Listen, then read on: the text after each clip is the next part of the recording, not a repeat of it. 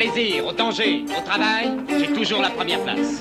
La Bébelle Époque, Jean-Paul Belmondo en 9 épisodes par Laurent Delmas. J'ai toujours voulu savoir ce que c'était exactement que le cinéma. Qu'est-ce que vous faites ici? C'est que vous détestez Perry. J'ai pas dit que je détestais, j'ai dit que j'avais beaucoup d'ennemis. Je suis pas spécialement beau, mais je suis un grand boxeur. Depuis cette manie des portraits robots, je suis obligé de changer de tête tous les jours. Ici Bob Sinclair, j'écoute.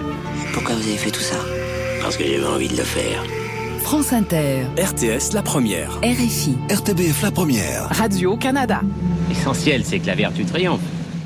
La Bébelle Époque. Il faut pas oublier, on voit Belmondo, star de cinéma, c'est une chose. Mais Belmondo, il a fait le conservatoire.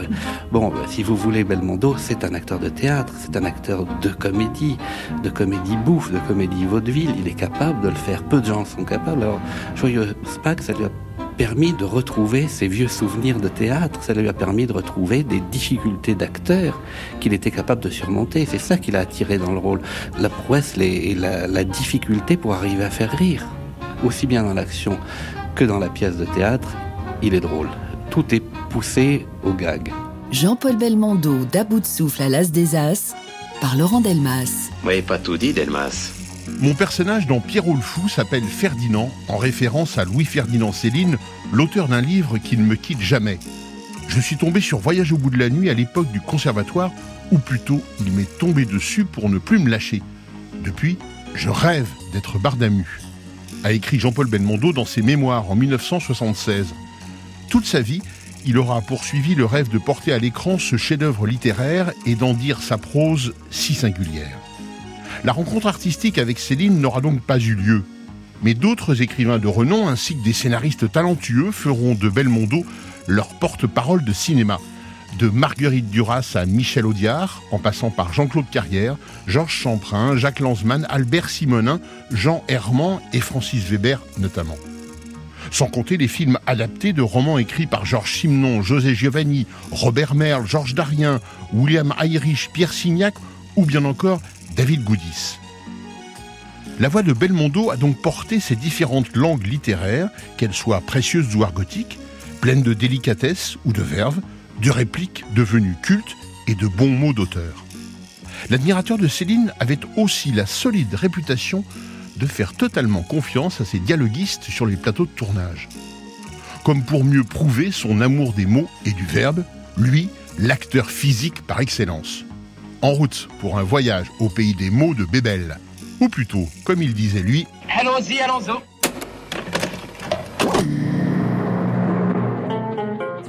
Dès son sixième film, À bout de souffle, Belmondo a dû dire les mots d'un auteur très particulier nommé Jean-Luc Godard. Phrases courtes et syncopées, comme une partition de jazz, sont au programme du film et donnent à l'acteur l'occasion de vérifier l'immense efficacité de sa gouaille sur le spectateur. Or, deux mois plus tard, sort un autre film dont Belmondo partage cette fois la vedette avec Jeanne Moreau. C'est Moderato Cantabile de Peter Brook, d'après le livre de Marguerite Duras, cette dernière signant l'adaptation et les dialogues. Le grand écart après À bout de souffle? D'une certaine manière, oui, si l'on en croit Belmondo, interrogé à ce propos en 1963. Ce rôle de Chauvin dans Moderato a été pour moi une étape très importante parce que lorsque j'ai tourné euh, Moderato, je venais de finir euh, à bout de souffle et que Lastoris, à bout de souffle, c'était ce personnage un peu désœuvré. Dans Lastoris, je faisais carrément un gangster. Et pour moi, d'accepter Chauvin, c'était des dialogues de Marguerite Duras, c'était Peter Brook, c'était son premier film. Donc, c'était pas des choses euh, très faciles. En plus, j'avais comme partenaire une euh, grande actrice, c'était Jeanne Moreau. Pour moi, finalement, quand j'ai tourné ça, j'étais très, très, très débutant au cinéma. Je ne savais pas très bien ce que je pouvais faire, ce que je pouvais rendre. Et je me suis trouvé, euh, je dois avouer, sur, sur des dialogues que j'ai pas toujours très bien compris euh, au tournage, parce que j'ai trouvé très, très compliqué d'après les, les situations. Et justement, le travail avec Peter Brook a été très bien, parce que c'est un homme qui connaît merveilleusement les acteurs. Et euh, je crois que justement, ça m'a donné confiance par la suite, lorsqu'on m'a proposé de tourner Léon Morin prêtre. J'ai accepté, malgré que beaucoup de gens m'aient dit qu'il fallait pas le faire. J'ai me ramassé dans un curé. Je crois que c'est le personnage où j'ai eu le plus de mal à jouer. Il y a eu plus de travail pour moi. J'ai beaucoup peiné dans ce rôle. Quand j'ai eu fini ce rôle, je m'étais dit, euh, je ne trouverai jamais un rôle aussi dur que ça. Alors quand on m'a proposé Léon Morin, je me suis dit, ça ne pourra pas être plus dur que ce Chauvin, puisque je suis arrivé à le jouer. Je ne vois pas pourquoi je ne pourrais pas jouer celui-là. Donc je crois en ça, ça a été très, très important. Vous savez, je sais tout, presque tout. Vous avez appris quelque chose de plus? Il y a exactement six mois qu'ils s'étaient connus. Il y a six mois qu'ils se connaissaient. Ils s'étaient connus par hasard? Par hasard. Lui passait tous les jours devant chez elle pour aller à son travail. Et elle le voyait passer. C'est comme ça que les choses ont commencé entre eux. Elle était très tôt derrière sa fenêtre à regarder la rue. Lui la voyait aussi. Faut dire que c'était une femme qui regardait souvent les hommes le matin. Les hommes qui allaient travailler à l'arsenal.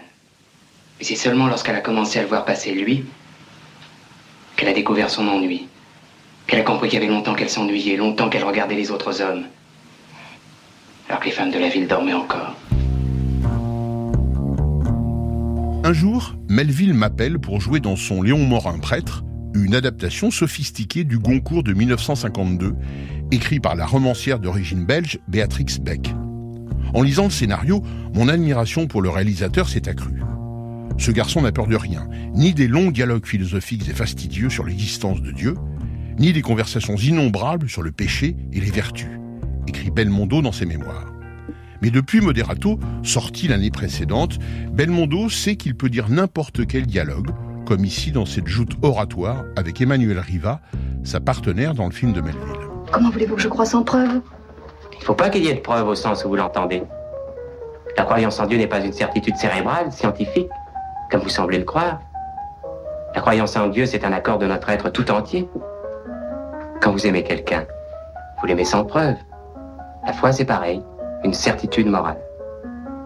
Mais d'abord, dans un tas de livres religieux, on énumère les soi-disant preuves de l'existence de Dieu. C'est mal dit. Ce sont des guides qui nous aident à parcourir un bout de chemin. Il y a toujours un précipice à franchir tout seul. S'il y avait des preuves, comme vous dites, tout le monde croirait. Plus besoin même de croire. On comprendrait, on saurait, on verrait. Ça ne serait déjà plus ici-bas, ça serait le ciel. Sa façon de parler, sa gestuelle, ses expressions proviennent toujours du même endroit, du même homme, de la même âme large. Ses phrases sont des voyages, des reliefs improbables. Ses mots roulent comme des rochers et font du feu sur leur passage. Cette langue à lui, dont Michel Audiard a tiré des dialogues truculents, vous conquiert vite l'oreille, a écrit Belmondo à propos de Jean Gabin. Leur première et décisive rencontre eut lieu sur le tournage d'Un singe en hiver, réalisé par Henri Verneuil. Et le film est comme un passage de témoin générationnel entre les deux acteurs, avec en guise de viatique la langue d'Antoine Blondin, adaptée pour l'écran par Michel Audiard. Longtemps que je rêve de triompher à Madrid. Le public sera exigeant, surtout derrière Miguelito. Je vais être obligé de prendre des risques. Eh ben, j'espère que tout se passera bien. Je mettrai mon costume blanc, celui de mes débuts. Vous vous souvenez de cette novillade à Tolène? Ce vent froid, ce public affreux, et ce taureau qui voulait pas mourir. Moi, depuis, j'en ai stocké plus de 100. Je suis le plus grand matador français. Gabriel Fouquet. Plus grand que Pierre Choul. Yo soy unico.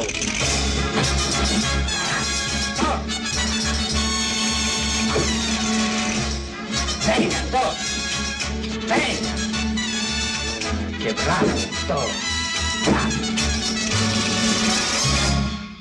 Vous intéresse, papa? Peut-être. Qu'est-ce qui vous intéresse? Le matador, le taureau ou l'Espagne? Le voyage, votre façon de voyager. Ah, ça. C'est un secret. Oh là là. Le véhicule, je le connais, je l'ai déjà pris. Et c'était pas en train de banlieue, vous pouvez me croire. M. Fouquet, moi aussi, m'est arrivé de boire. Et ça m'envoyait un peu plus loin que l'Espagne. Le Yangtze Kiang, vous avez déjà entendu parler du Yangtze Kiang. Ça tient de la place dans une chambre, moi je vous le dis. Sûr. Alors, deux caresses? Je ne bois plus. Je croque des bonbons. Et ça vous mène loin En Chine, toujours. Mais plus la même. Maintenant, c'est une espèce de Chine d'antiquaire. Quant à descendre le Yangtze Kiang en une nuit, c'est hors de question petit bout par-ci, un petit bout par-là. Et encore, pas tous les soirs. Les sucreries font bouchon. Allez, Bonsoir. Papa, Oui. je crois que j'ai raté mon train pour Madrid. Monsieur Fouquet, quand on a les rêves que vous avez dans la tête, on ne se tourmente pas pour un train raté. Et vous, à qui vous me faites penser? Un de ces singes égarés, comme on en rencontre en Orient au moment des premiers froids.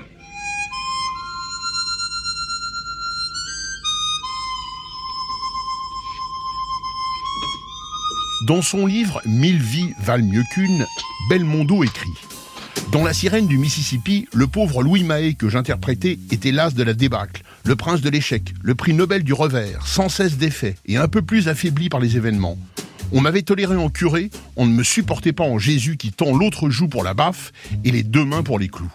Oui, mais Belmondo oublie de dire que son personnage amoureux, face à Marion, alias Catherine Deneuve, dit mieux que quiconque les merveilleux et fiévreux dialogues écrits pour l'occasion par François Truffaut. Moi, je sais, tu aimes pas, je te dis que t'es belle. Je crois toujours que j'exagère. Attends. Je vais t'expliquer. Attends. Je t'attends. Je vais plus te parler de ta beauté. Je vais même te dire que t'es moche si tu veux. J'essaie de te décrire comme si tu étais une photo ou une peinture. Tais-toi. Ton visage. Ton visage est un paysage. Tu vois? Je suis neutre et impartial. Il y a les deux yeux. Deux petits lacs marrons. Marron vert. Deux petits lacs marron vert. Ton front, c'est une plaine. Ton nez, petite montagne. Petite. Ta bouche, un volcan. Ouvre un peu, j'aime voir tes dents. Non, non, pas trop. Voilà, comme ça. Tu sais ce qui sort de ta bouche quand t'es méchant Les crapauds. Les crapauds. Et les colliers de perles quand t'es gentil. J'attends. Parlons un peu de ton sourire maintenant. Oh non, pas celui-là. Ça, c'est celui que tu fais dans la rue et commerçant. En donne-moi l'autre, le vrai. Celui du bonheur. Voilà. C'est ça, formidable. Non, c'est trop. Ça me fait mal aux yeux, je peux plus te regarder. Attends. Je t'attends. J'ai les yeux fermés, pourtant je te vois. Je vérifie. Si j'étais aveugle, je passerais mon temps à caresser ton visage. Ton corps aussi. Et si j'étais sourd, j'apprendrais à lire sur tes lèvres avec mes doigts, comme ça. Même si tout ça doit finir mal. Je suis enchanté de vous connaître, madame.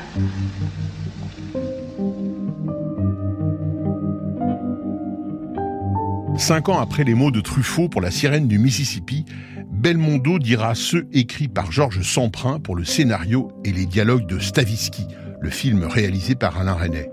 D'autres mots, un autre univers, mais chez l'acteur, le même respect pour le travail des écrivains de cinéma, comme il le disait au micro de Michel Cédric sur la RTBF l'année de la sortie du film. Votre scénariste, alors c'est vous aussi qui le choisissez, vous choisissez tout. Oui, non, mais c'est-à-dire que là, euh, c'est pas moi qui ai choisi Sambrun, étant donné que c'est René, quand on lui a proposé, euh, comme il avait fait La guerre est finie avec Sambrun, et, et évidemment tout le monde était d'accord pour prendre Sambrun, qui est un très bon écrivain. Et quand on vous propose un scénario, est-ce que vous pouvez changer certaines phrases Ou alors vraiment, il faut dire textuellement le- les, phrases écrites Non, mais je veux dire, ça dépend des films. Le Magnifique, euh, j'ai improvisé beaucoup. C'est un film comédie. Dans un film comme euh, celui-là, où il y a une sorte de rythme dans le texte, on est forcé de dire le, texte. Bon, évidemment, s'il y a un mot que vous pouvez pas dire, on le change. Mais disons que d'habitude, moi, dans les films, je, je fais beaucoup de textes à moi. Mais celui-là, ça sera vraiment du sans prône.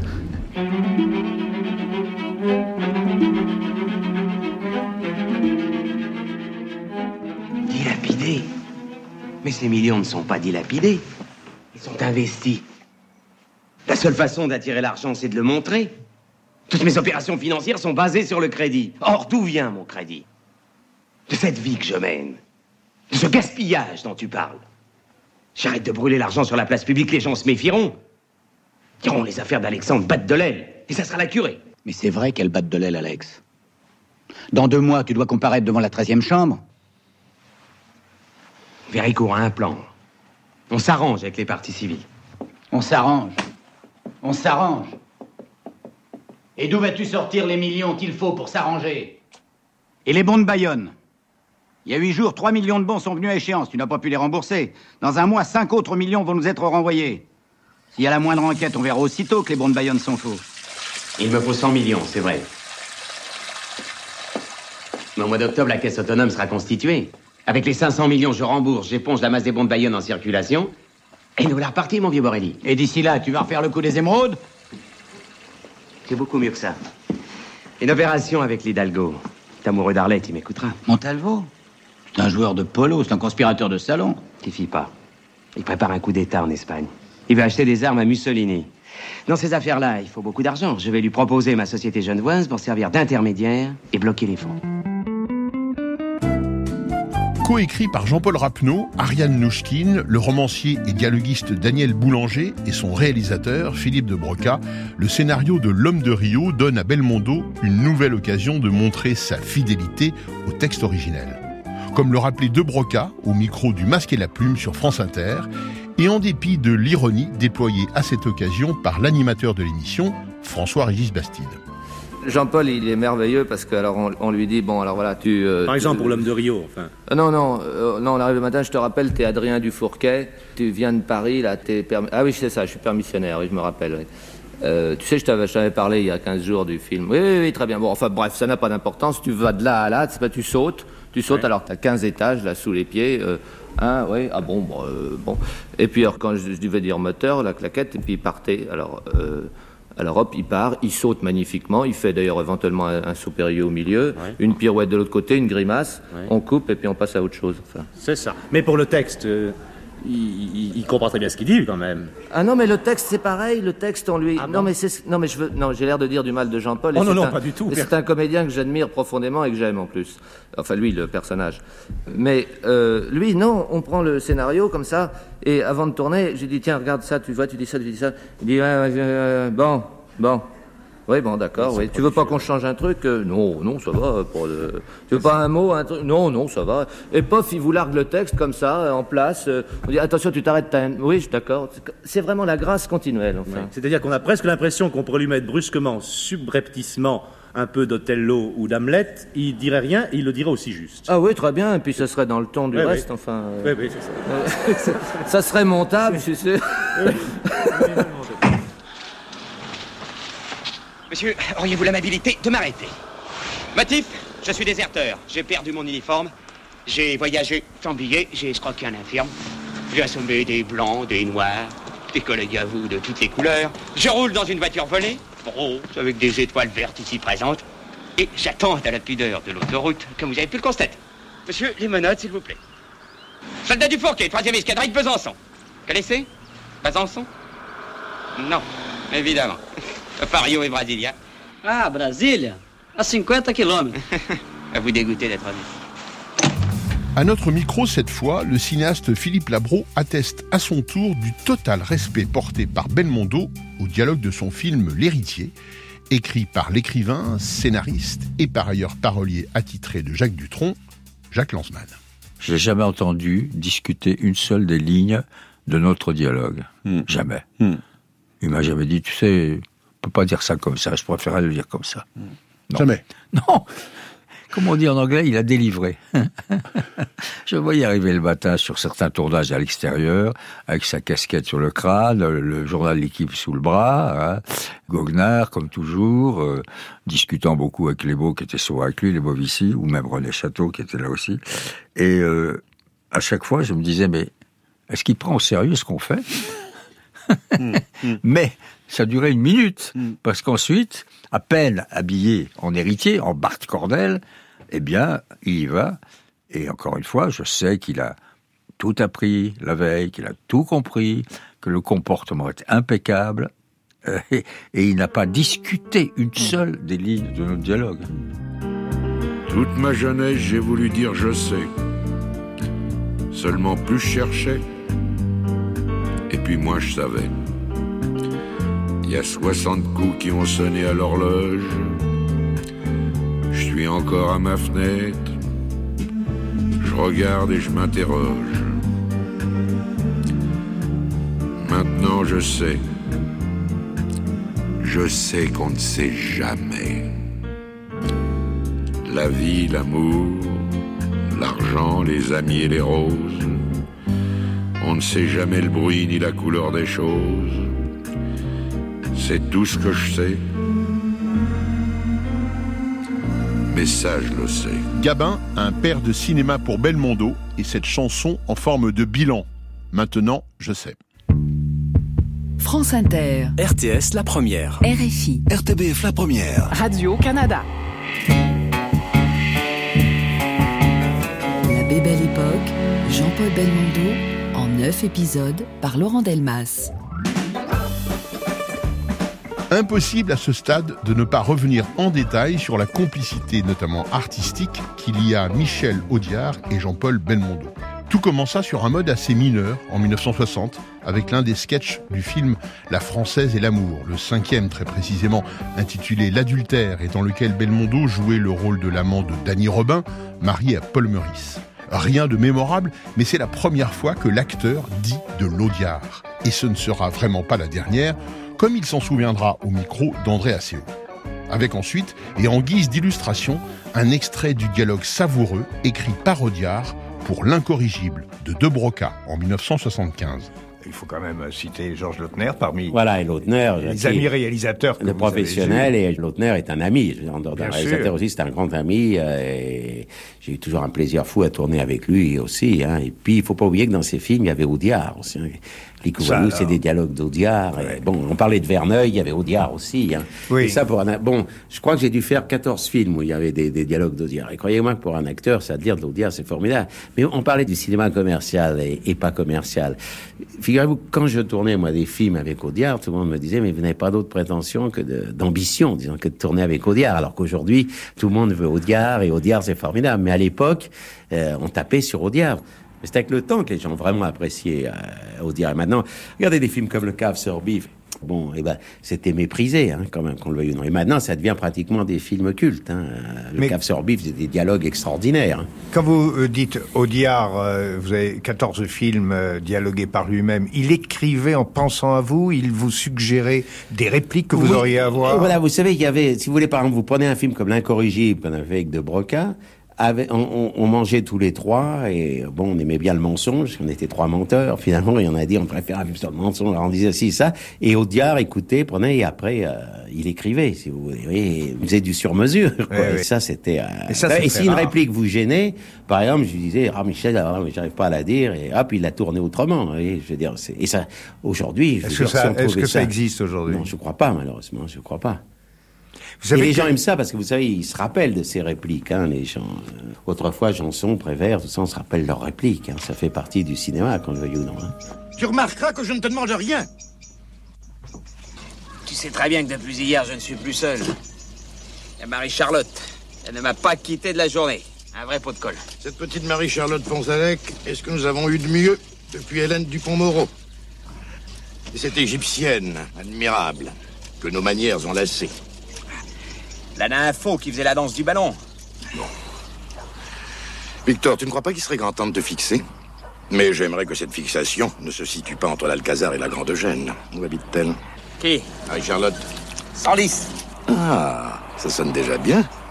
Que fait le papa? Je ne sais pas. Je ne me fais aucun souci. C'est sûrement un ingénieur des eaux et forêts ou un ancien gouverneur colonial. Un mariage dans ce milieu serait pour toi un sauvetage. Un mariage, parlons-en. T'es revenu tout seul de ton voyage de noces. Et Madame Raoul est partie en lui laissant cinq paumes sur les bras. Tu parles comme un enfant, Victor. Tu vois l'amour à travers les mandolines et les vers de mirliton. L'amour, le vrai, est shakespearien. L'amour ne se susurre pas, il se hurle. J'ai hurlé comme personne, ça m'arrive encore. Antinéa. Ah, la garce Tu te souviens quand elle courait toute nue dans la baie du Mont-Saint-Michel et que je hurlais son nom du haut des remparts de l'abbaye Antinéa Antinéa À ce propos, tu sais les dernières nouvelles? Le sable a encore gagné sur la mer. Dans 50 ans, le Mont Saint-Michel sera au milieu des terres. Le décor de tes amours au milieu des betteraves. Oh, ça c'est d'un goût. Ne serait-ce qu'à cause de ton vocabulaire, tu ne connaîtras jamais l'atroce volupté des grands chagrins d'amour. Mais tout le monde n'a pas la stature d'un tragédien. Contente-toi du bonheur. La consolation des médiocres. As raison de me remettre à ma place, Camille. Tu es fait pour les alexandrins et la pourpre. Moi pour les champouineuses et les pinces à vélo. Pas les masques. Désormais, Victor Vautier va marcher à visage découvert. Belmondo, Audiard et puis Lautner également, pour former le trio parfait, acteur, auteur et réalisateur. Ces deux derniers reviennent en détail sur leur façon de travailler avec Belmondo, interprète aussi docile qu'inspirant. Belmondo peut jouer n'importe quoi, il peut s'intégrer dans n'importe quelle histoire, il l'a fait. Il se trouve qu'en ce moment, il n'a pas envie de jouer de films dramatiques. Il a envie de jouer des films comiques, un peu d'aventure. Or, il faut écrire pour Belmondo des choses complètement sur mesure. On ne peut pas trouver un roman qui s'adapte, qui lui colle dessus, ou alors il y a un énorme travail. Donc, il faut lui façonner un personnage un personnage où il puisse s'exprimer, où il puisse bouger, parce que c'est un acteur de mouvement, où il puisse séduire, où il puisse faire rire. Et ça, c'est très difficile. C'est là où intervient la personnalité d'Odia. C'est que surtout qu'on essaye de, ne pas adopter le, vieux principe, on prend les mêmes et on recommence. On essaye d'adopter le principe, on prend les mêmes et on fait quelque chose de totalement différent. Donc il faut absolument façonner une histoire complète, un costume sur mesure pour Belmondo, en fonction de sa personnalité et en fonction des choses qu'il n'a pas encore faites, le laisser faire des choses nouvelles. Est-ce que vous écrivez véritablement sur mesure pour Belmondo Ah oui, mais moi j'écris toujours pour les acteurs. Alors de toute façon, c'est bien plus simple que ça. Je n'écris pas quand je ne sais pas qui joue. Alors c'est tout simple. Vous, je préfère de loin écrire pour un acteur que je connais, avec qui j'ai passé une soirée ou des dîners ou des trucs comme ça, parce que je connais ses, ces tournures, je vais dire ces mots, mais ces tournures, ces expressions, il y a tout, les gens ne parlent pas de la même façon dans la vie, c'est bien évident. Bon, bah donc vous allez mettre un acteur beaucoup plus à l'aise si vous êtes dans sa grammaire, sa linguistique et tout ça, il va s'y sentir comme dans des pantoufles. Alors on dit c'est écrit sur mesure. Oui et non. On prend aux acteurs, moi aussi. On, a dit des fois, par exemple, que Gabin parlait du Audiard, mais j'écrivais aussi du Gabin, en vérité, car j'employais des, mots du, du, comédien. Et ils ont, ils ont tout de même une langue, ces gens-là, les bons acteurs, je parle. Bon, par exemple, dans la vie, Belmondo et Michel Bouquet. Je prends, je des exemples au hasard, mais enfin, ils ne parlent absolument pas de la même manière, ils ne parlent pas des mêmes choses. Si je suis un dialoguiste conséquent et que je connais mon métier, je ne vais pas écrire demain le même type de dialogue pour l'un que pour l'autre, c'est pas pensable. Et c'est toujours Lautner, mais seul cette fois, que l'on retrouve sur France Culture pour évoquer un autre film du trio, Le Guignolo, dont le scénario avait été écrit par Jean Herman. Quand on raconte une scène à Belmondo, il la, voit et il commence à la jouer. Et il la joue sous un angle qui lui est complètement personnel. Et comme il aime bien ces, décalages comiques, il nous embarque dans une direction où on n'aurait sûrement pas été parce qu'on n'aurait pas osé le pousser. On avait besoin que lui s'adapte à la situation et qu'il commence à jouer en baroque. Alors quand il commence à jouer comme ça, nous on n'a qu'à briller derrière, la situation s'adapte à son personnage et chacun apporte quelque chose.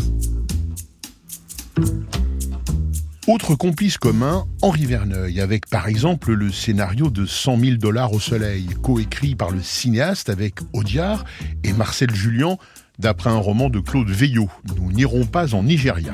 Les dialogues sont ciselés par Audiard et lui seul, avec sa verve habituelle qui, au détour d'une réplique, se fait quelque peu homophobe, tendance la cage aux folles. Certes, c'était en partie dans l'air de ce temps-là. Salut Sordin J'aurais préféré que t'entendes pas cette conversation. Mais enfin, on sait que tu es l'homme discret. Marek a fait des bêtises? Oh, parlons d'autre chose, va. Il y a plus de veau, je te les ai fait au jambon. Tu veux que je te mette les bières dans une thermos? Ah non, ça fait rien. Tiens. À ton avis, qu'est-ce qu'il a pris? C'était pourtant le gars solide. Ouais, tu sais, quand les passions s'en mêlent, il n'y a plus de type, Saline. Les passions, tu dis? Et quelle passion? Je croyais que la veuve Rodriguez était juste un casse-croûte. Eh ben maintenant, monsieur Beck, t'as la carte. Quel genre? Une berbère? Un amerloc, costaud. Genre championne de basket. Non, c'est pas vrai. Je peux pas y croire. C'est arrivé comment? On va savoir. Se rencontrer chez Zézé, le coup de foudre. Marc, il aurait pu tomber sur une gentille. En plus, faut qu'elle soit malhonnête. Eh ben, il est girant, ton petit graisseur. Tu fais plus équipe avec Saïd? Depuis ce qui est arrivé au plouc, moi je me méfie. Dis donc, pour ce qu'on disait, la betterave doit être dans tous ses états. Terrible. Dis donc, en fait, puisqu'on parle de lui, je pense que tu tiens à sa clientèle. À cette idée. Pourquoi tu me dis ça? Ben, parce qu'en supposant que tu vois arriver Marek et sa dame et que tu les ravitailles en gasoil, je pense pas que ce soit très apprécié. T'en fais pas, mes pompes sont à sec.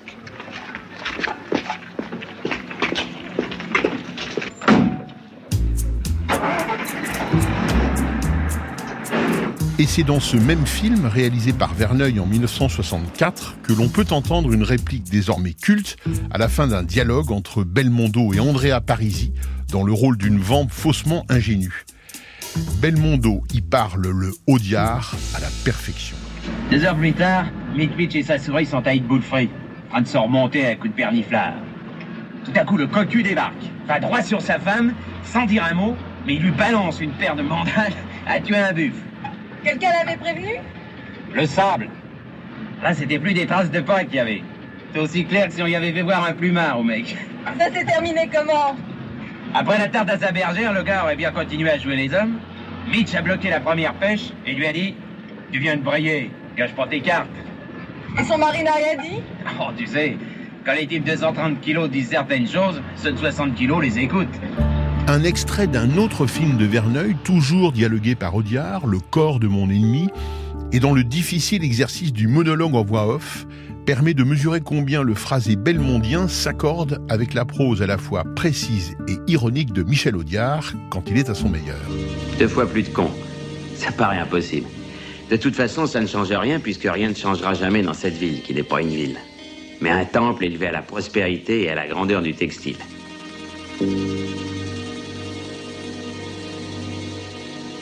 D'ailleurs, c'est le sucre, le pinard, le pneu, le nougat, la bagnole. Ici, c'est le textile. Personne n'y échappe. On ne vit que par et pour le textile, de la naissance à la mort. Le textile, la perpétuité.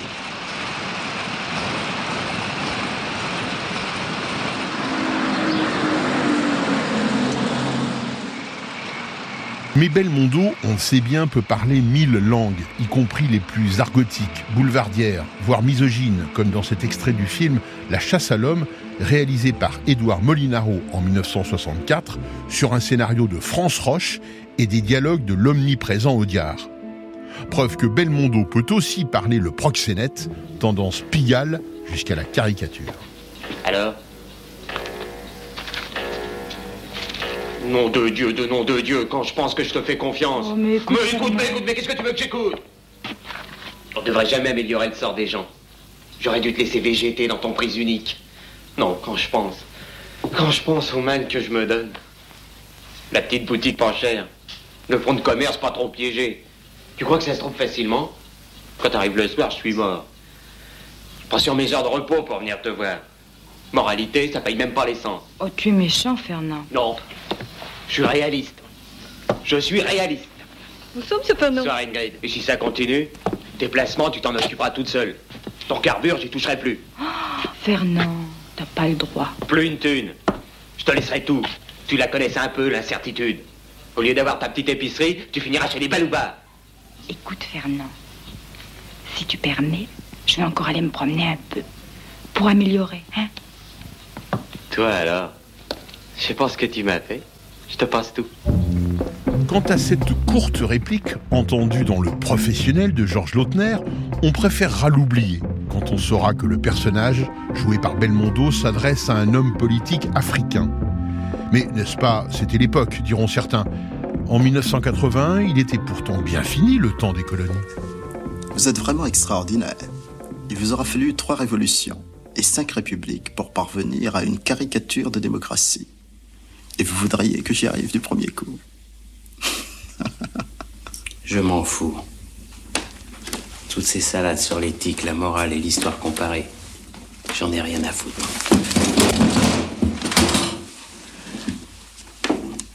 Tu vois Même malin comme un singe, ça veut plus rien dire.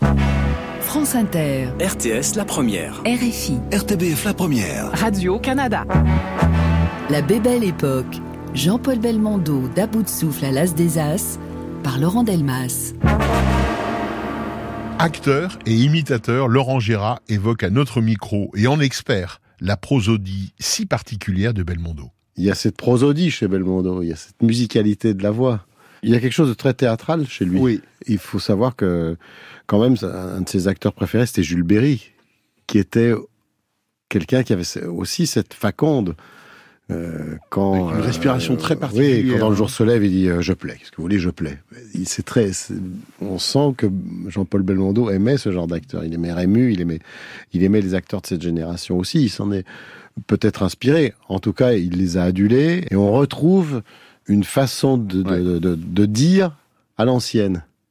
Et vous l'avez fait vous-même là. Il y a la main il y a le geste. Oui, il y a le geste. Qui va avec. Parce que quand, quand Berry dit je plais, il y, oui, il y, a la main qui va avec. Oui, je plais. Comme quand Belmondo dit J'avais moi-même de ces frayeurs étant enfant, et dans notre vaste demeure, près de la forêt de Bondy, je sautais de guérets en guérets, tout en sifflotant des comptines. C'est quelque chose de très théâtral.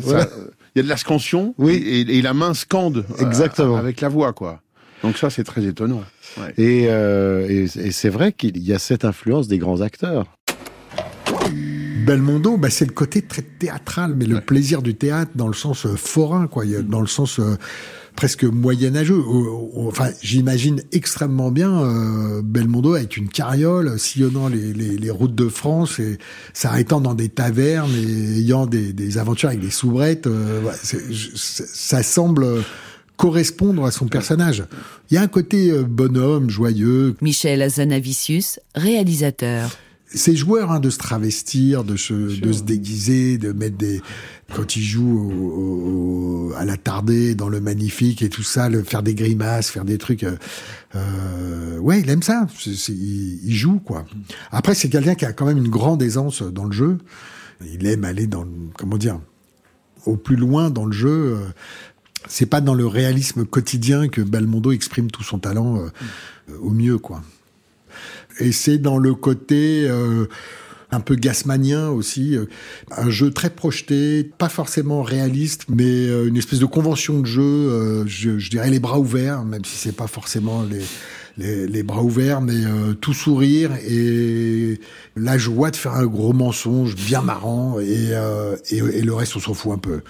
Ce qui n'empêche pas d'être grave, ce qui n'empêche pas d'être riche dans plein de choses, mais il y a cette espèce de joie, euh, comment dire, ouais, je dirais projeté, un jeu projeté euh, du jardin quand il est plus euh, classique ou plus intérieur. Je, je, je dirais pas qu'il est belmondien, je si tant est que ce substantif euh, existe. Le mais, existe. Ouais, mais en tous les cas, il y a une joie de jouer.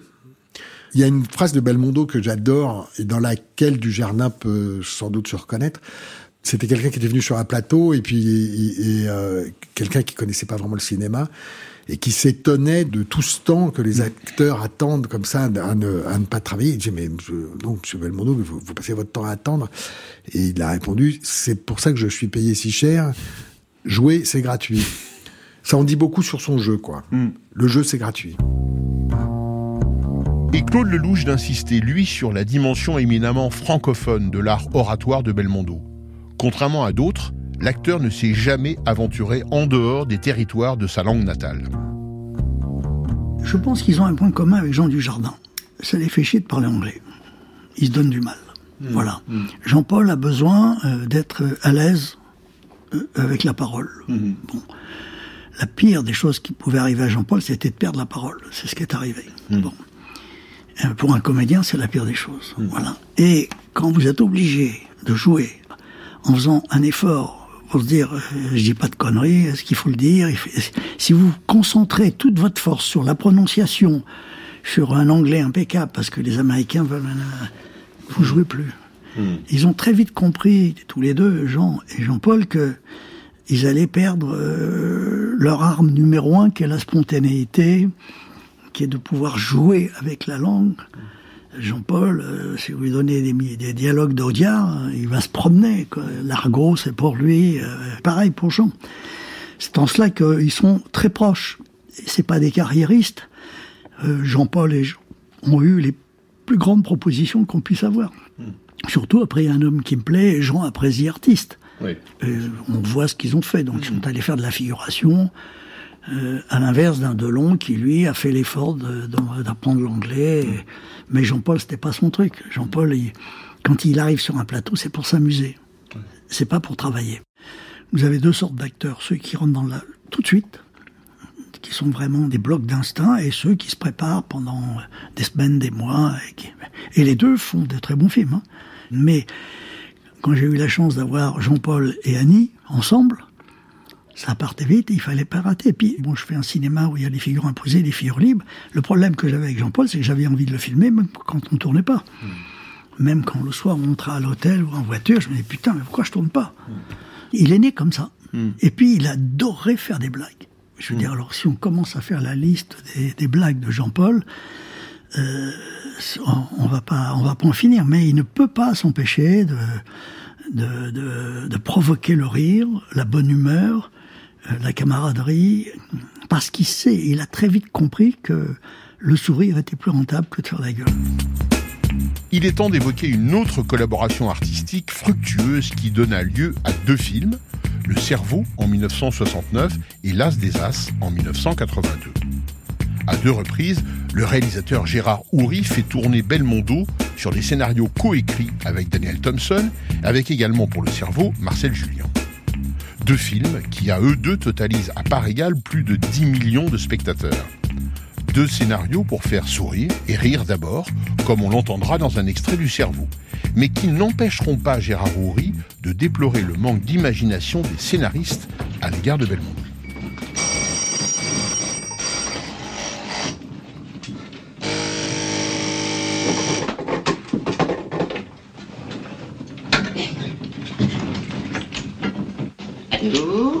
C'est bien au monsieur anglais du sixième que j'ai l'honneur de parler Oui. Je suis à bout, monsieur. Qu'est-ce qui se passe chez vous? Il se passe que je vous emmerde, monsieur. Vous, votre affreux boudin de femme et votre sale chat. Oh Vous savez à qui vous parlez? Au gros tas que je croise tous les jours dans l'escalier. André, regarde Il pleut chez moi, monsieur Il pleut chez vous? Mais c'est exprès. Mais je vais monter, vous corrigez, monsieur Je vais monter Mais bien sûr, montez donc. Espèce de lavette. Dégonflé Pauvre type. Cornichon. Cornichon. Dégonflé. Il va voir ça. Je pense et je regrette que le côté cascade chez Belmondo est effacé dans l'esprit de certains le fait que Belmondo est un prodigieux comédien, c'est un grand, grand, grand acteur qui aujourd'hui prend euh, la dimension, la place et l'étoffe d'un Rému. Et je souhaite de tout mon cœur que les auteurs écrivent pour Jean-Paul Belmondo des scènes où il est l'occasion à la fois de faire rire et de faire pleurer. Quand dans l'As des As, il est avec ce petit garçon juif, c'est un homme qui a une humanité sur son visage. Et pour moi, si vous voulez, euh, il est à la fois proche de John Wayne, au moment de, de l'apogée de John Wayne, et de Rému. Voilà ce que c'est Jean-Paul aujourd'hui. Alors je souhaite que ça soit pas uniquement des cascades et que, bon, même si le public le réclame de temps en temps, il en fasse une, mais qu'aussi qu'on lui donne l'occasion de jouer des beaux rôles où il peut faire rire et où il peut faire pleurer. C'est une, euh, je ne sais pas s'il entendra cette émission parce qu'il est en train de tourner en ce moment, mais c'est presque une demande que je lui fais. Alors c'est comme dans la mode, il y, a le prêt-à-porter et puis il y a la haute couture. Patrice Lecomte réalisateur. Je prétends pas être un, cinéaste de haute couture, mais c'est vrai qu'on a fait du sur-mesure comme c'est pas permis puisqu'on savait que le film c'était eux deux, enfin eux trois. Euh, donc on a vraiment écrit pour eux. Et alors c'est pas là pour le coup c'est pas du tout intimidant ça donne des ailes. Ah oui. L'imagination euh, galope beaucoup plus vite puisqu'on sait que c'est Belmondo qui va jouer ça qui va dire cette phrase qu'en face il aura Delon qui va se foutre de sa tronche. Enfin bon mm. c'était très inspirant. Les acteurs en général sont très inspirants mais eux particulièrement quand même. Il y a un parler, il y a une attitude, il y a, il y a une manière d'être, de faire, tout ça, mais il y a un, il y a un phrasé, oui. il y a un timbre euh, de long et il y a un timbre Belmondo. C'est normal, c'est des gens qui ont une personnalité très très forte. Et donc quand on écrit, ces timbres-là, ces voix-là, elles, elles sont euh, doucement, délicatement dans un coin de votre crâne euh, et elles, elles, elles, résonnent, oui, bien sûr. Est-ce que l'idée d'autodérision des deux monstres était inscrite dans le projet initial? Oui, oui, il était important on trouvait quand on écrivait, quand après Serge Friedman est venu euh, dialoguer le film, très joliment d'ailleurs, euh, ce, ce, parti pris d'autodérision était, était, vraiment notre parti pris. On avait envie qu'ils aient la trouille l'un comme l'autre de pas être à la hauteur parce que les années s'étaient accumulées, qu'ils avaient plus tout à fait 25 ans, que, que les conneries c'était bon pour avant, mais que là il faudrait que ça se tient tranquille. Enfin bref, et, puis que le scénario les, les, les, les, oblige à affronter des événements euh, costauds. Mais j'ai un regret c'est que je me suis rendu compte euh, trop tard, c'est-à-dire pendant le tournage, qu'on aurait pu aller beaucoup plus loin dans l'autodérision. Ils étaient très clients de ça. Nous, on y allait un peu sur la pointe des pieds en disant ils vont nous en retourner une. Mais euh, c'est pas nous qui nous moquions d'eux, c'est eux qui étaient censés se moquer d'eux-mêmes et, et, de se chercher des, des crosses, de se balancer des vannes l'un à l'autre. Et on aurait pu aller beaucoup plus loin, beaucoup beaucoup plus loin. Et, et d'ailleurs, puisqu'on est là pour se parler de Belmondo, à la fin du film, euh, Delon et Vanessa Paradis sont dans un hélicoptère, Belmondo est en bas dans sa voiture et il lui balance une échelle de corde. C'était pas dans le scénario. Enfin si, c'est devenu dans le scénario parce que après une première lecture, c'est Belmondo qui m'a dit euh, Patrice, écoute, euh, ce serait bien qu'il y ait ça. C'est lui qui a suggéré ça en disant oh non, je vais pas encore monter à une échelle de corde, oh là là, j'en ai marre. Enfin bon, que ce soit lui qui râle sur ce cette espèce de, de gimmick belmondesque de monter à une échelle de corde ou d'être pendu sous un hélicoptère ou que sais-je. C'est lui qui m'a proposé ça et j'ai gobé ça avec gourmandise, vous imaginez bien. C'est une proposition de Belmondo. Moi, j'aimerais bien être comme lui à son âge.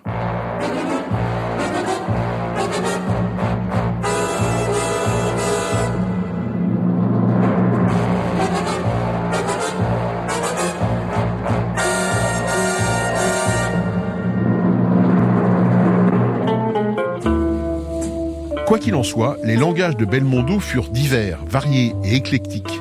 Mais peut-être que ce que l'on retiendra, c'est la gouaille désinvolte à souhait d'un jeune et séduisant voyou quittant Marseille pour Paris à bord d'une voiture volée et qui n'hésite pas à s'adresser directement aux spectateurs, comme un pied de nez aux conventions du cinéma et aux conventions tout court.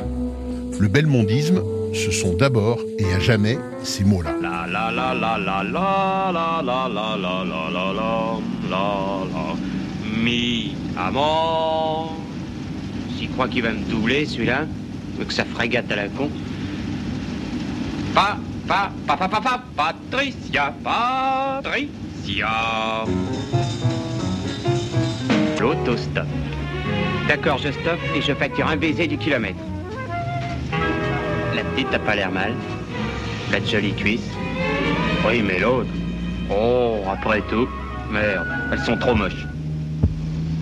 Cette émission a été préparée de la plus belle façon par Marion Philippe. Elle a été impeccablement réalisée par Stéphane Ronxin avec la complicité aujourd'hui d'Alexandre Chenet.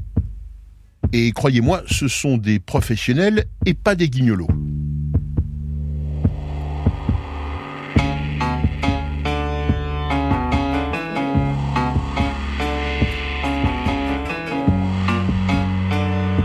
Prochain et ultime épisode de notre Bébelle Époque, le temps des héritiers.